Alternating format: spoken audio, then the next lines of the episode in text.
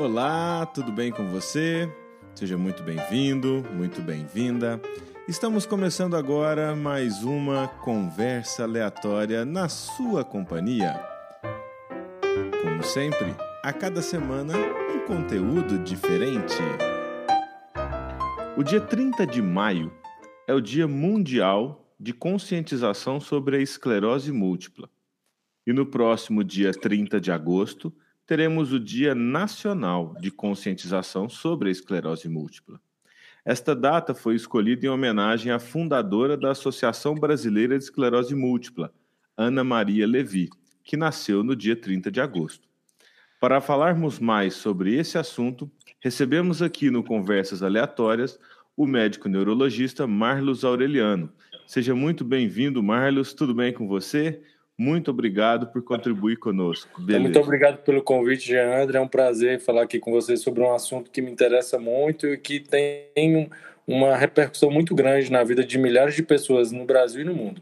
Beleza, Marlos. Eu que agradeço mais uma vez pela sua disponibilidade.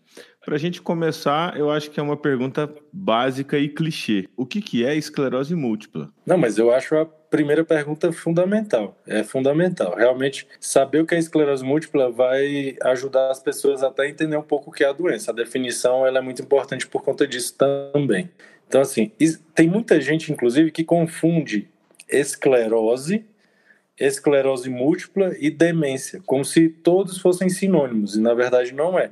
Quando você fala para o indivíduo que ele tem esclerose múltipla, você diz a ele que ele tem uma doença do sistema nervoso central, ou seja, afeta o cérebro e a medula, em alguma porção desses dois órgãos, e isso vai trazer alguma sintomatologia para a pessoa. Então, a esclerose múltipla é uma doença que atinge o cérebro e a medula, ela causa processos inflamatórios nesses dois órgãos, então algumas partes do cérebro da medula elas não funcionam tão bem como deveriam sem a doença. E é uma doença que não tem uma causa definida. É, até hoje não existe uma causa definida. Ela, como eu já falei, ela é inflamatória, ela é crônica e ela tem a tendência a piorar ao longo da vida. Então, por isso a importância de saber bem a definição da doença para você entender o, o que está a, a, lhe afligindo, o que está lhe acometendo. Você poderia diferenciar, é, explicar um pouco melhor o que, que significa doença crônica? Então, doença crônica, Jandre, é uma doença que ela vai persistir no indivíduo ao longo de toda a vida dele. Ela não é, não significa dizer também que é uma doença que não tem tratamento. Então, uma coisa é você ter uma doença crônica. E entre as doenças crônicas, entre as mais prevalentes no mundo inteiro, a gente pode citar a hipertensão e a diabetes. São duas doenças crônicas. Os indivíduos eles vão ter essa doença durante toda a sua vida. No entanto, eles podem tratá-las e conviver muito bem com elas ao longo de toda a sua vida, como se fosse uma pessoa sem a doença. A esclerose múltipla, atualmente, com os tratamentos disponíveis, se tornou uma doença semelhante. É óbvio que cada uma na sua área, mas é uma doença semelhante por conta da cronicidade, por conta de existir tratamento e por conta de, do tratamento proporcionar uma boa qualidade de vida para esses indivíduos. Então, uma vida igual a qualquer outra pessoa, como se não tivesse a doença. Mas, a, a, ao contrário das outras doenças crônicas, a esclerose múltipla, ela ela é progressiva, ela, ela tende sempre a piorar é, ao longo da vida. Mas hoje a gente sabe que antes do, dos tratamentos disponíveis, a sobrevida e a qualidade de vida dos pacientes era, uma, era a sobrevida baixa, uma qualidade de vida ruim. Depois do, do início dos tratamentos, que foi iniciado com os interferons, a qualidade de vida e a progressão da doença e a longevidade passou a ser muito diferente. Então, a, as pessoas elas terão condições de viver como qualquer outra pessoa, sem depender de ninguém para fazer suas atividades de vida diária. Então, baseado nisso que você falou, a gente pode dizer que a esclerose múltipla ela não possui, ela não tem cura. Isso, ela não tem cura, mas tem tratamento. Entendi. A pessoa pode viver normalmente, é, desde que fazendo esse tratamento. Exatamente. Desde que trate corretamente e faça um acompanhamento médico regular. Uhum. E, e, Marlos, quais são as, as manifestações? Né? Existem tipos de, diferentes de manifestação da doença ou é a mesma coisa para todo mundo? Para você fechar o diagnóstico, tem a, aquele tipo uma receita de bolo, né? É uma boa pergunta, Jean. Realmente, existem casos de esclerose múltipla mais graves e menos graves. Então, a, a gente, a gente classifica as formas clínicas, ou seja, as manifestações da doença a gente classifica em três grupos, três grupos principais do ponto de vista clínico, né? Então, a esclerose múltipla remitente recorrente, que elas correspondem a cerca de 80, 85% dos casos. A esclerose múltipla secundariamente progressiva, que corresponde em torno de 10 a 15% dos casos, e uma minoria de casos que são os casos de esclerose múltipla primariamente progressiva. O que, que significa tanto nome grande e complicado? Então vamos lá. A mais comum é essa que eu falei inicialmente, é remitente recorrente. Que significa o quê?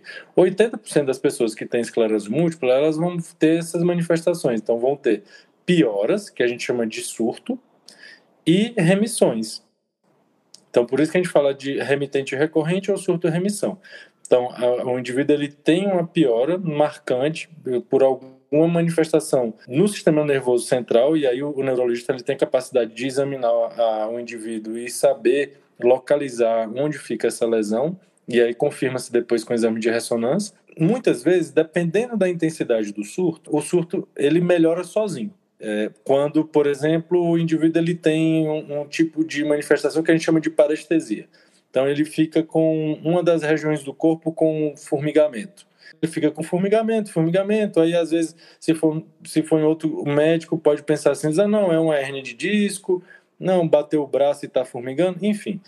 Por isso que é importante procurar um especialista para identificar isso, se realmente isso é um surto ou não. Esses é, formigamentos, a gente pode dizer que é um dos sintomas. Né? Daqui a pouco a gente vai entrar mais a fundo nesses sintomas, mas então, tá. só deixar claro que a pessoa sempre recorrer ao médico neurologista. Isso, o ideal é que sempre tenha o um acompanhamento. Por quê? Nem sempre um formigamento vai ser surto, mas tem a possibilidade de também ser. Então, uhum. para que não se passe despercebido, o ideal é que você sempre procure para investigar da forma correta. Assim, os, como você perguntou também, faz parte da, da pergunta, eu vou já chegar lá nas manifestações clínicas, né?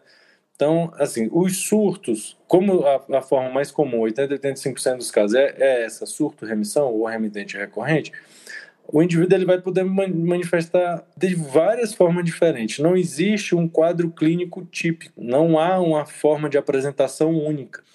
Então, é, a esclerose múltipla pode se manifestar desde uma perda visual e dor, a movimentação do olho, a uma dificuldade de engolir, a uma visão dupla, há uma dificuldade até de fazer xixi ou perder xixi sem querer, ou alguma fraqueza na mão, no braço, na perna, no pé, enfim, são alterações comportamentais também podem ser decorrentes da esclerose múltipla. Então vai depender muito de onde a doença vai atuar. Se em determinadas áreas do cérebro que cuidam da força, determinadas áreas do cérebro que cuidam da fala, da linguagem, enfim. Não existe uma forma única de apresentação. Pode acontecer por tontura, mas o importante que ficar claro para todos é que nem toda tontura, nem toda fraqueza, nem todo formigamento é igual à esclerose múltipla.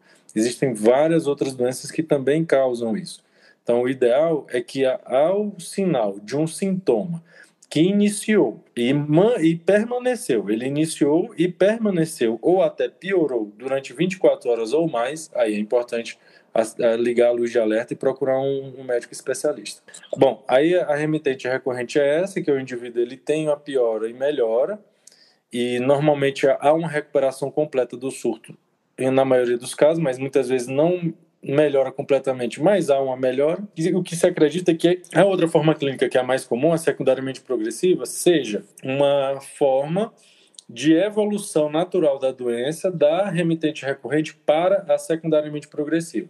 Então, quando o indivíduo ele está nessa forma clínica, tem evoluído de uma outra forma para essa, ou tenha manifestado sempre assim, então, a secundariamente progressiva, o indivíduo ele já tem pioras sem um surto marcante.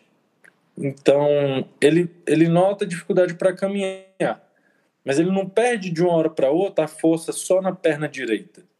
Ele, ele sente que tá, tá mais fraco, mas ele não nota uma piora abrupta. Então, isso que a gente chama de secundariamente progressiva, porque antes ela tinha surto e remissão e agora, secundariamente à doença anterior, a, a forma clínica anterior, o indivíduo ele passou a ter manifestações de piora funcional sem um surto marcante. É isso que é a secundariamente progressiva. E a primariamente progressiva, que é a menos comum, ela desde o início o indivíduo ele tem sinais de, de dificuldades, ele apresenta dificuldades, só que não tem essa marcação abrupta de um surto. E ele desde o início da doença ele já é progress, ele já tem piora progressiva sem um surto evidente. Você falou dos formigamentos, das tonturas. Quais seriam outros sintomas que eu eu deveria ligar o sinal de alerta e procurar o neurologista? Então, as perdas visuais, é, normalmente de um olho só, um olho está enxergando normal e o outro não, e muitas vezes essa perda visual do, desse olho ocorre também com dor à motilidade ocular. A pessoa olha para um lado e o olho que já não estava enxergando muito bem dói. Só, só de olhar para um lado, olhar para cima, é o que a gente chama de dor a motilidade ocular. Então, mexeu o olho para um lado ou para o outro, estando com a cabeça parada. Mexeu o olho para ver uma coisa na sua lateral, esquerda ou direita, o olho dói. Isso é, é o que a gente chamaria de neurite ótica, é o termo técnico para isso. E aí você tem que ser examinado para ver realmente se ocorreu isso ou não. Outras coisas bem comuns são as perdas de força, né? Então, elas podem ser desde um segmento inteiro, como um membro superior inteiro, ou um lado inteiro do corpo, pode, pode sofrer uma perda de força.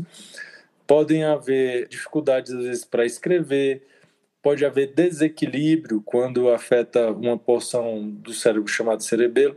Então, o indivíduo ele pode ter dificuldade para andar, dificuldade para se manter em pé, Uh, então, assim, são muitas alterações possíveis. É, não é exatamente uma comparação muito legal, mas por mais grosseira que seja, é como se fosse um.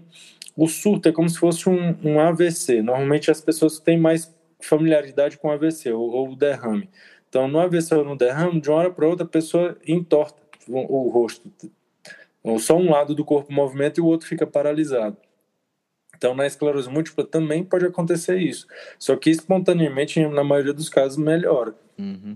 É, diante de todos esses sintomas que você vem comentando, a gente já começa a perceber que o diagnóstico ele é bem complicado e demorado, não é? É, o diagnóstico ele é complicado, sim, demora um pouco, até porque os primeiros sinais, eles normalmente eles não são levados tanto em consideração, porque normalmente são sinais que não causam dificuldade para o indivíduo fazer suas, suas tarefas diárias. Então, às vezes, é, passa desapercebido. Ah, não, é porque eu fiquei numa posição ruim, às vezes é porque eu dirigi muito e estou com a dor na coluna e por isso a perna está formigando.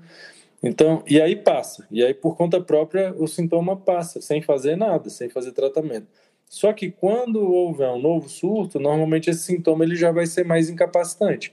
Então, quando ele é incapacitante, aí é a hora normalmente que a pessoa procura um médico. Por isso, que tem uma manifestação dessa que eu falei, eu vou voltar lá na neuritiótica, é muito comum os indivíduos terem neuritiótica e procurarem o, oftalmologista primeiro, antes do neurologista. E aí o, o, o oftalmologista examina, vê que tem alterações que não se devem exatamente a problema no olho, mas a, a via ótica, e aí ele encaminha para o neurologista e o diagnóstico é firmado. Então, outras doenças também, Jandre, elas causam sintomas semelhantes. Tem muitas doenças é, que a gente chama de doenças reumatológicas que podem causar manifestações no sistema nervoso central, como doença de BC, tem algumas vasculites cerebrais também que podem causar sintomas parecidos doença de Jogren com manifestação cerebral. Então, para a gente fazer o diagnóstico, a gente tem que excluir uma série de doenças e aí, no final dessa investigação, não firmando nenhum outro diagnóstico, até com doenças infecciosas, por exemplo, HIV pode dar sintomas parecidos também. É, alguns, algumas infecções fúngicas no sistema nervoso central, fungo, né, também pode apresentar quadro parecido. Então, Assim, depois de fazer uma investigação completa e descartando várias outras doenças, aí é que a gente chega na conclusão de que ah, os exames laboratoriais, ou seja, de, tirou sangue, tirou o líquido cefalorraquidiano, fez a ressonância do sistema nervoso central, aí juntando todas as peças é que a gente vai chegar no diagnóstico. Por isso que o diagnóstico ele é complicado, ele é demorado, ele precisa e ele, a gente segue critérios para isso para diminuir a chance de erro diagnóstico. Marlos, existe uma, digamos assim, um público que é mais atingido pela pela esclerose múltipla ou não? Assim, ela pode acometer qualquer pessoa? Ó, oh, Jandre, ela, em tese, ela pode acometer qualquer pessoa, sim. Só que a enormidade de casos, a grande prevalência, o grande público-alvo dessa doença são mulheres jovens. A faixa etária mais comum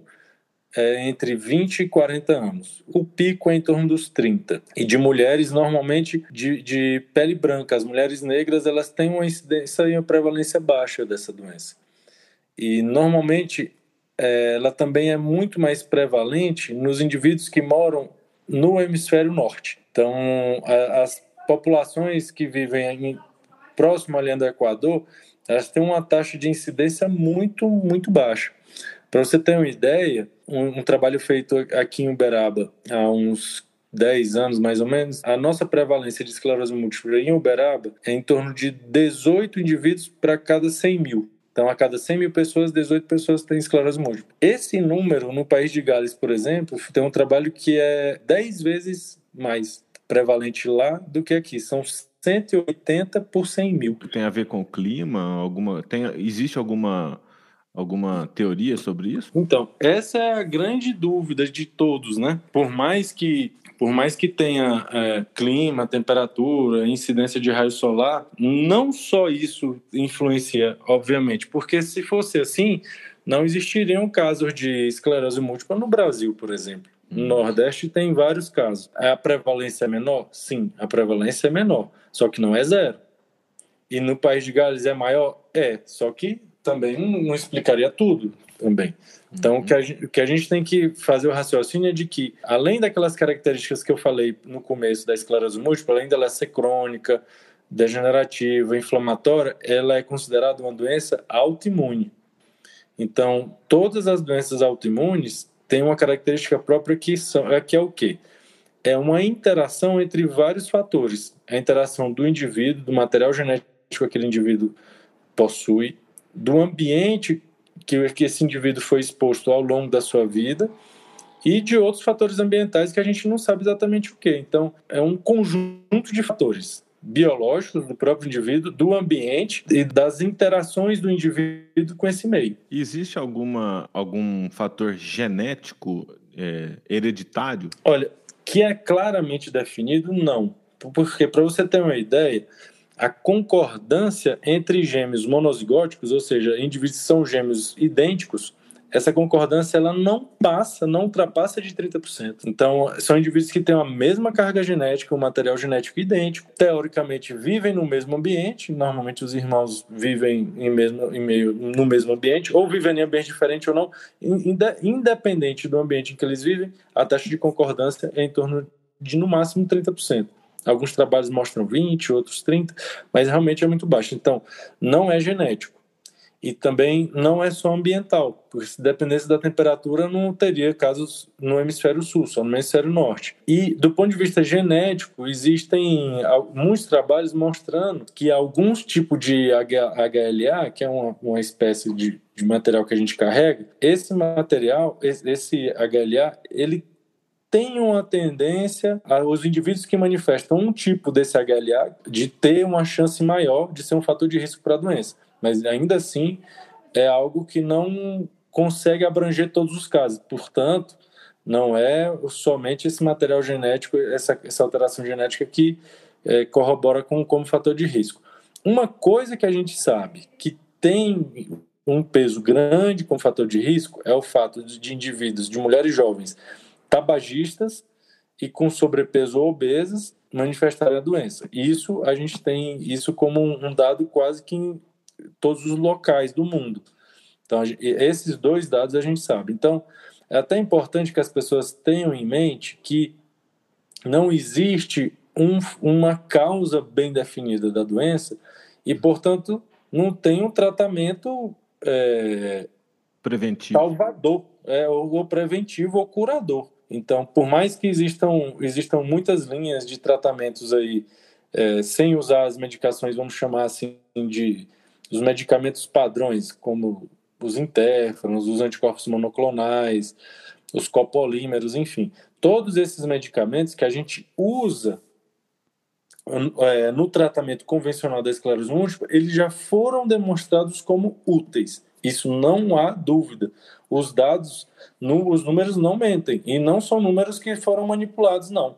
São números que a mesma pesquisa que se eu fizer aqui no Brasil, se eu fizer na Alemanha, nos Estados Unidos, no Japão, é, a, a, vida das pessoas antes desses tratamentos, com esses medicamentos que são ditos como padrões, fez com que a sobrevida e a qualidade de vida das pessoas melhorassem substancialmente. Ao contrário, algumas tendências aí de fazerem tratamento unicamente com é, suplementação de vitamina, esses não, esses não têm nenhuma evidência de que são curador, são, são curativos ou que podem trazer grandes benefícios para a maioria dos pacientes. Lendo sobre a doença, né, a gente, eu acabei me deparando com muitos relatos de pessoas falando sobre a fadiga. Queria que você comentasse um pouquinho sobre o que, que é essa fadiga e até para os ouvintes mesmo entenderem que o, a pessoa que tem esclerose múltipla, quando sente a fadiga, não é, não é um cansaço, é algo hum. muito maior que isso. Né? É verdade. A fadiga é um dos sintomas mais prevalentes e também um dos sintomas mais difíceis de você tratar. Existem muitos tratamentos para fadiga, sim. Muitos tratamentos e com boa, boa resposta. É, inclusive, um muito bom que, é, é, um dos mais difíceis de serem seguidos, é, é o indivíduo fazer atividade física regular. Esse é, ajuda e muito. Uma atividade física regular acompanhada com um profissional é, especializado.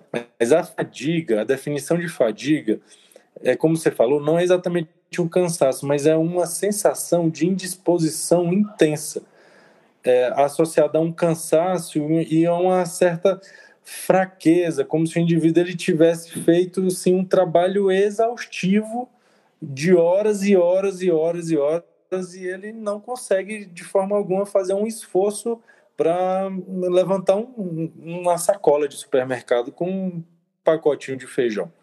Então, é, a fadiga ela é realmente é uma das manifestações mais comuns na doença e ela normalmente ela piora quando a temperatura está é, é, tá mais quente, quando o indivíduo está num ambiente muito quente ou ele toma um banho muito quente a, a, a água quente no banho, principalmente, deixa o indivíduo que já tem um diagnóstico da doença com a, essa sensação de fraqueza ainda mais pronunciada ainda. Mas, como, ah, mas como é que você fala que fazer atividade física é, que vai aumentar o calor, vai melhorar a fadiga? Porque a atividade física ela produz uma enormidade de substâncias que faz qualquer indivíduo ter mais qualidade de vida inclusive os que têm doença autoimune, como a esclerose múltipla, por exemplo. Então, melhor assim.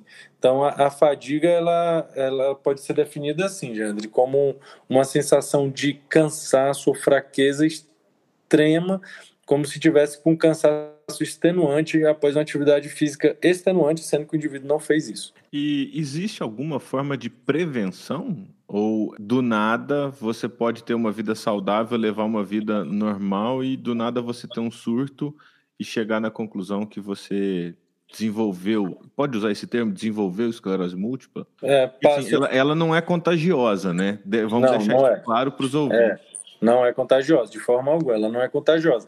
E, e, e nem é causada por algum agente contagioso, algum agente infeccioso por mais que quase praticamente 100% das pessoas que têm esclerose múltipla já tenham tido contato, por exemplo, com Epstein-Barr, não significa dizer que o Epstein-Barr é o causador da doença. Então a gente sabe que causa infecciosa não está atrelada à causa da, da doença. Como é que eu poderia responder essa sua pergunta?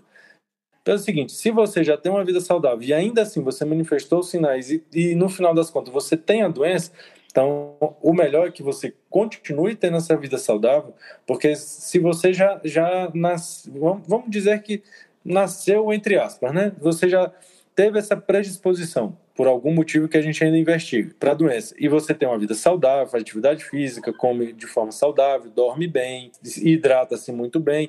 Enfim, mesmo assim sendo desenvolver a doença, então sinal de que se você não fizesse isso, talvez a sua doença fosse ainda mais grave. E normalmente os indivíduos que têm uma vida saudável e seguem um tratamento regular, eles não têm absolutamente nada. Eu tenho vários pacientes que eu acompanho que eles têm essa vida saudável, fazem atividade física, é, têm hobby, comem bem, dormem bem, se alimentam bem, cuidam da espiritualidade, que é outra coisa muito, muito importante também para a doença. E a vida deles é, é melhor do que a de qualquer outra pessoa. Tem alguns pacientes, inclusive, que fazem maratona, triatlo, que e bacana. tem a doença. É. Tem, enfim, tem, tem inúmeros casos que a gente pode citar que ah, o indivíduo ele não se limita de forma alguma à doença dele. Ele, ele trata e vai e esquece até que tem a doença. Usa um remédio normalmente e diz, ah, nem sei mais o que é, não, nem sei mais o que é esclerose múltipla.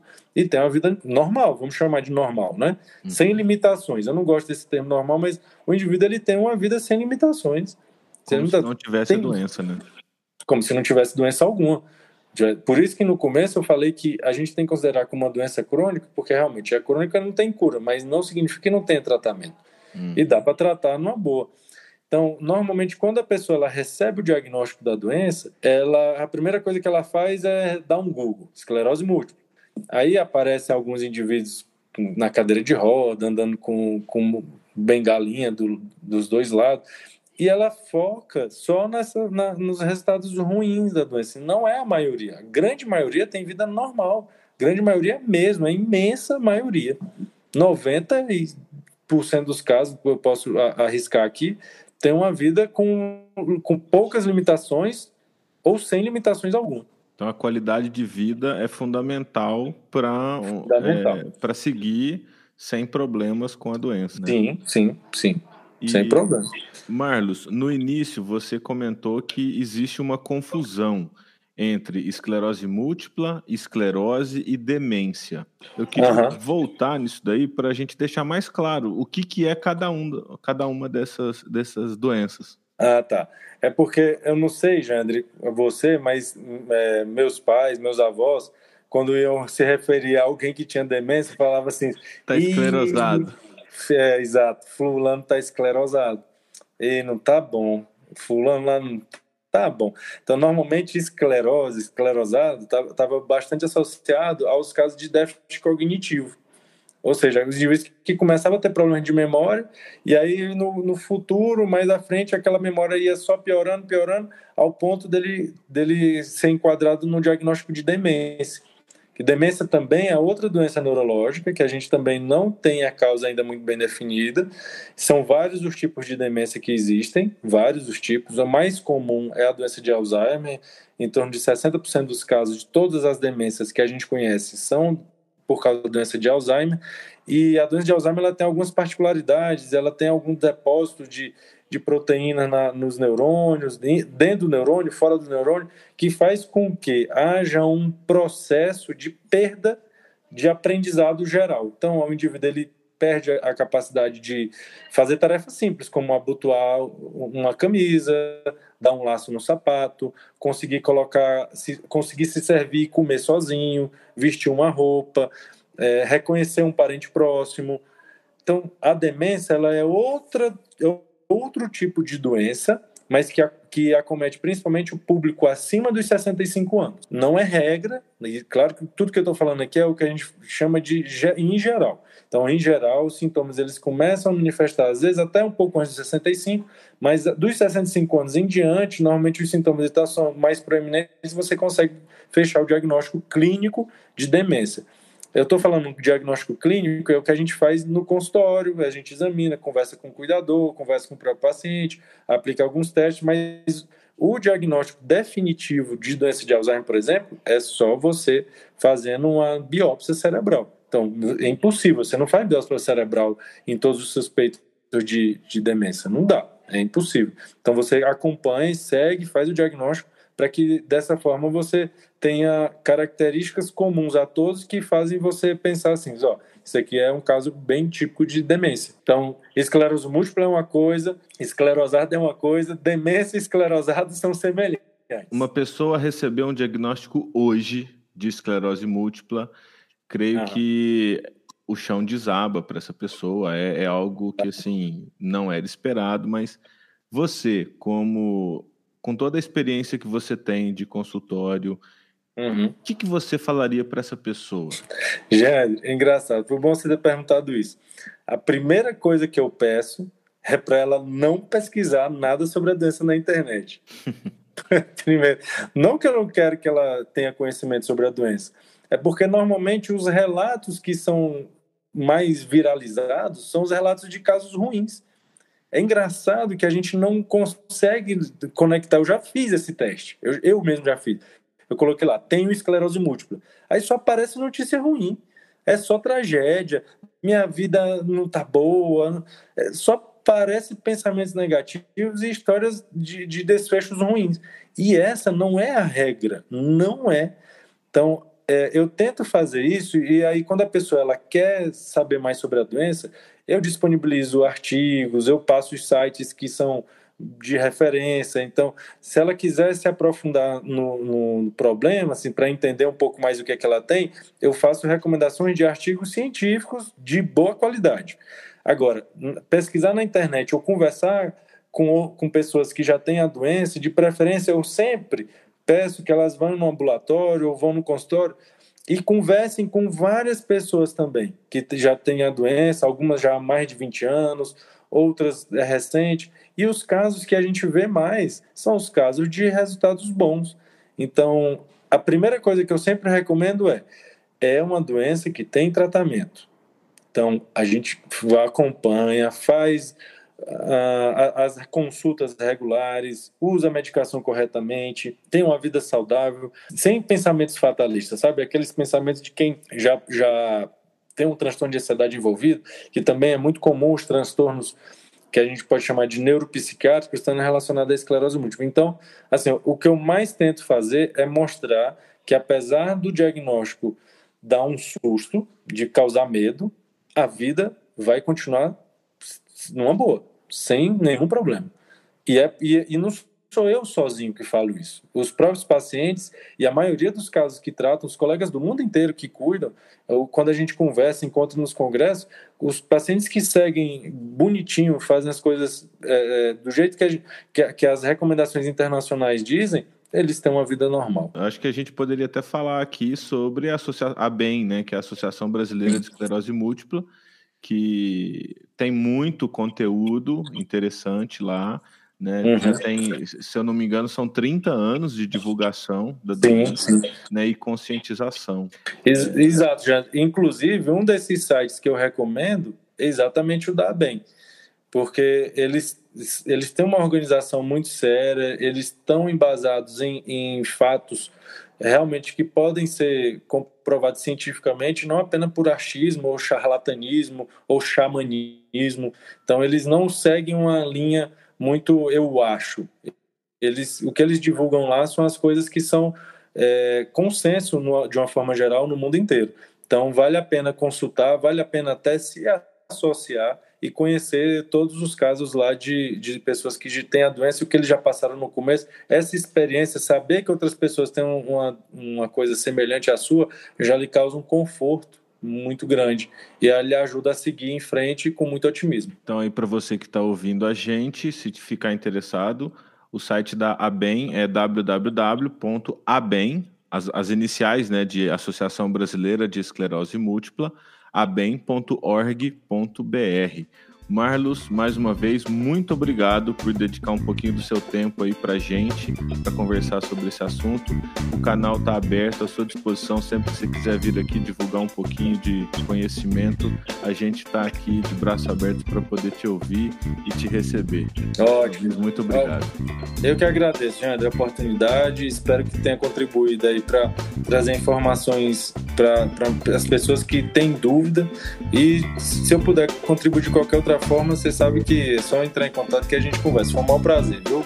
Participar disso de hoje. Beleza, Marlos. Muito obrigado. Ah, abração, já. Thank